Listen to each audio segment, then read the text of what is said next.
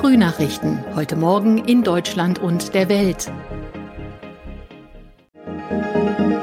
Herzlich willkommen zu unserem Podcast. Heute ist Dienstag, der 15. Februar. Mein Name ist Nicole Markwald.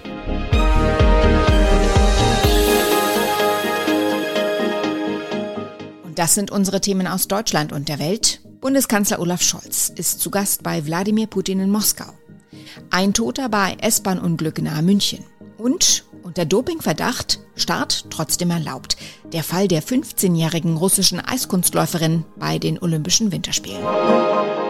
Ist es Panikmache oder gibt es eine akute Kriegsgefahr? Nach einer dramatischen Zuspitzung der Ukraine-Krise in den vergangenen Tagen reist Bundeskanzler Olaf Scholz heute nach Moskau, um den russischen Präsidenten Wladimir Putin zu treffen. Der Westen befürchtet, dass Russland in die Ukraine einmarschieren könnte. Wir hören gleich, wie der Besuch von Moskau aus eingeordnet wird. Zuerst aber eine Frage an Uli Reitinger in Berlin.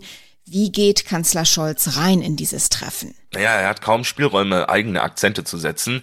Die Sprachregelung ist mit den Verbündeten wie den USA und Frankreich abgesprochen und sie lautet, wenn Russland die Unversehrtheit der ukrainischen Grenzen verletzt, wird Moskau einen hohen Preis dafür zahlen. Im Falle einer militärischen Eskalation sind wir zu sehr weitreichenden und effektiven Sanktionen bereit. Scholz dürfte auch heute in Moskau vermeiden, konkreter zu werden, damit sich Russland auf nichts einstellen kann. Aber eins dürfte klar sein, sollte Russland einen Krieg beginnen, ist die deutsch-russische Gaspipeline Nord Stream 2 Geschichte. Aus Moskau berichtet Ulf Mauder, ein mehrstündiges Gespräch mit anschließender Pressekonferenz sind angesetzt. Was wird Putin von Scholz verlangen? Ja, Scholz und Putin kennen sich zwar, aber sie haben noch nie ein längeres Vier-Augen-Gespräch miteinander geführt. Für den Kanzler ist das nach seinem Besuch in Kiew und in Washington so eine Art Feuerprobe. Putin ist seit mehr als 20 Jahren an der Macht und bekannt dafür, seinem Gegenüber nichts zu schenken. Putin wird von Scholz vor allem verlangen, dass der Westen auf die russischen Forderungen nach Sicherheitsgarantien eingeht und die NATO ihren Expansionskurs beendet. Und Scholz wiederum wird von Putin Schritte der Deeskalation verlangen. Wie groß sind die Chancen, dass die beiden den Konflikt heute abmildern können? Ja, beide Seiten heben zwar hervor, dass angesichts der großen Spannungen Dialog und Diplomatie besonders wichtig sind, allerdings haben alle bisherigen Gespräche keine Annäherung gebracht. Deshalb wird auch von Scholz hier in Moskau heute kein Durchbruch erwartet, zumal die EU und die USA geeint gegenüber Russland auftreten wollen und sich stets absprechen. Das Gespräch soll vielmehr dazu dienen, dass Scholz und Putin sich besser kennenlernen und ihre Positionen austauschen.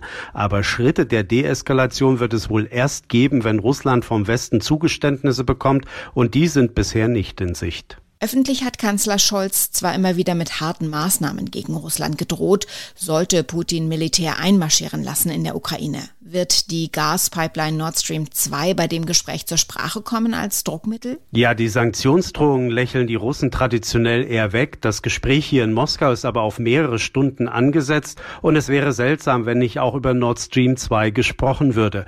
Russland ärgert es, dass die fertige Gasleitung nicht längst in Betrieb ist. Putin hat immer wieder erklärt, dass Nord Stream 2 auf dem überhitzten Energiemarkt mit seinen hohen Gaspreisen zu einer Entspannung führen könnte. Russland wirft den USA vor, sie wollten das Projekt nur deshalb stoppen, um den Europäern selbst ihr teures und umweltfeindliches Flüssiggas zu verkaufen. Südlich von München sind zwei S-Bahnen frontal zusammengestoßen. Ein 24-jähriger Fahrgast wurde getötet, 18 weitere Menschen verletzt, fünf von ihnen schwer. Die Ursache für das Unglück ist noch unklar. BLR-Reporterin Tina Menzinger berichtet aus München. Bayerns Ministerpräsident Söder sprach von schrecklichen Nachrichten. Wir trauern mit den Angehörigen und wünschen allen Verletzten schnelle Genesung, schrieb er auf Twitter. Bayerns Verkehrsministerin Schreier besuchte am Abend den Unglücksort. Zu möglichen Konsequenzen wollte sie sich nicht äußern. Die Bahnen waren in der Nähe des Bahnhofes Ebenhausen-Schäftlern frontal zusammengestoßen. Warum sie gleichzeitig auf der Strecke fuhren, wird noch untersucht. Bis zu 800 Einsatzkräfte von Rettungsdienst, Feuerwehr, THW und Polizei waren waren vor Ort. Bei den Olympischen Winterspielen in Peking schaut die Sportwelt heute vor allem auf eine Athletin, eine besonders junge, die 15 Jahre alte Eiskunstläuferin Kamila Valieva startet im Kurzprogramm. Und das, obwohl sie unter Dopingverdacht steht. Mehr dazu jetzt von Thomas Bremser in Peking. Sie hat eine Starterlaubnis unter Vorbehalt bekommen, weil der Dopingfall noch nicht aufgeklärt ist. Jede Menge Wirbel um ein gerade mal 15 Jahre altes Mädchen. Was sagt sie denn selbst dazu? Ja, sie hat im russischen Fernsehen ein kurzes Interview gegeben und da war zu spüren, unter welch enormen Druck dieses ja fast noch Kind steht. Diese Tage waren sehr schwer für mich, hat sie gesagt. Sie freut sich, dass sie laufen darf, aber sie sagt auch, ich bin emotional müde und das Ganze unter Tränen. Ja, sie galt ja als Goldfavoritin, aber was sie jetzt nach diesem ganzen Dopingwirbel aufs Eis bringen wird, das ist schwer vorherzusagen. Ich glaube, Journalisten aus der ganzen Welt werden da heute in der Eishalle nur auf sie schauen. Es gibt gute Nachrichten aus dem deutschen Team und dabei geht's nicht mal um eine Medaille. Erik Frenzel und Terence Weber haben das Quarantänehotel verlassen nach fast zwei Wochen. Können die beiden denn in der nordischen Kombination antreten? Ja, also Terence Weber wird hier nicht mehr an den Start gehen. Seinen Platz hat der Trainer schon vergeben. Heißt, er muss wieder abreisen, ohne auch nur einmal an den Start gegangen zu sein. Das ist natürlich bitter. Erik Frenzel kann dagegen noch hoffen. Nicht mehr heute für den Einzelwettbewerb, aber übermorgen steht noch der Teamwettkampf an. Die Frage ist natürlich, wie fit Frenzel sich fühlt nach der Isolation. Aber eine Option ist er auf jeden Fall. Dreimal hat er ja schon olympisches Gold gewonnen. Welche Wettkämpfe stehen im Laufe des Tages sonst noch an? Wo könnte Deutschland was holen? Also die größten Chancen hat das deutsche Team im Zweierbob der Männer noch. Dort äh, führt zur Halbzeit Francesco Friedrich vor Johannes Lochner. Also es kann durchaus wieder Gold und Silber geben. Auf der Goldbahn, da haben ja schon unsere Rodler alles abgeräumt. Auch die nordischen Kombinierer hoffen auf eine Medaille. Vinzenz Geiger hat ja schon mal Gold geholt. Heute springen die Sportler von der Großschanze. Dann folgt der Skilanglauf über 10 Kilometer. Die Biathlon-Männer wollen in der Staffel ihre erste Medaille holen hier. Unser Tipp des Tages richtet sich heute ganz speziell an alle Nutzer von Apple-Produkten, ob nun iPhone, iPad oder Mac. Alle Nutzer sind aufgerufen, ihren Geräten ein Update zu verpassen. Denn es gibt aktuell Schwachstellen, über die die Geräte angreifbar wären, heißt es von Seiten des Konzerns. Außerdem soll der Schutz vor untergeschobenen AirTags verbessert werden, die zum Beispiel von Stalkern missbraucht werden könnten Ronny Thorau hat Einzelheiten zunächst zu den Updates. Welche Sicherheitslücken werden da durch das aktuelle Update geschlossen? Ja, ganz aktuell eine, bei denen es schon bekannte Fälle gab, bei denen das von Angreifern aktiv ausgenutzt wurde. Die konnten Opfern einen Link schicken, der scheinbar harmlos und besonders perfide auch nach einer bekannten Seite aussah.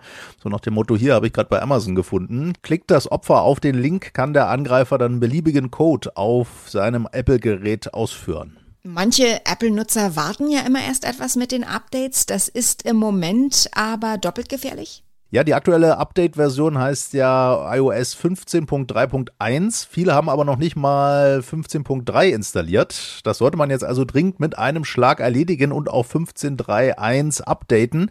Damit schließt man dann nämlich auch gefährliche Sicherheitslücken, die schon mit dem 15.3 Update geschlossen wurden. Unter anderem eine Lücke mit der Angreifer, wenn man eine extra präparierte Webseite besucht hat, herausfinden konnten, welche anderen Webseiten der Nutzer gerade geöffnet hat. Ein möglicherweise ziemlich intimer Einblick Einblick in die Privatsphäre. Und damit sind wir auch schon beim Thema der AirTags. Das sind kleine Geräte, die man in seinen Rucksack, ans Schlüsselbund oder ins Portemonnaie tun kann, um die aufzuspüren, wenn sie verloren gehen. Aber das nutzen zum Beispiel Stalker gefährlich aus? Ja, oder auch Spontanflirts, die manchen Frauen zum Beispiel AirTags unterschieben, um dann verfolgen zu können, wo sie denn danach so hingehen und was sie tun. Vor solchen Vorkommnissen gab es die letzten Monate immer wieder Berichte, Frauen, die fremde AirTags bei sich gefunden haben und davor andere warnen jetzt.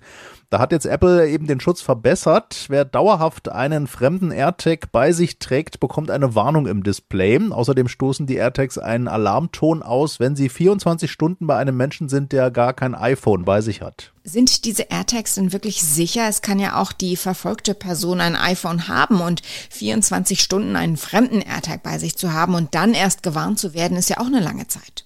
Ja, Apple prüft da noch eine ganze Reihe von Verfeinerungen, will da zum Beispiel die Logik der Warnhinweise weiter verbessern, heißt es, oder die Alarmtöne lauter machen, die untergeschobenen AirTags vielleicht auch genau lokalisierbar machen und so weiter.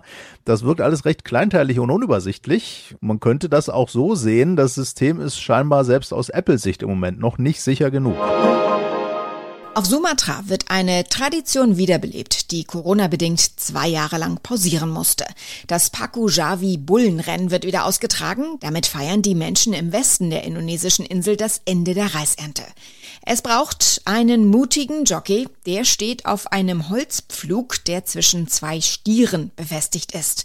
Die Tiere rennen dann durch das sumpfige Wasser des Reisfelds, der Matsch fliegt in alle Richtungen und nicht jeder Jockey schafft es ins Ziel, denn sie dürfen sich nur am jeweiligen Schwanz der beiden Stiere festhalten und die wollen nicht immer unbedingt in dieselbe Richtung. Soweit das Wichtigste an diesem Dienstagmorgen. Ich heiße Nicole Markwald und wünsche einen guten Tag. Das waren die Frühnachrichten. Mehr Infos und unsere lokalen Top-Themen auf aachenerzeitung.de und aachenernachrichten.de.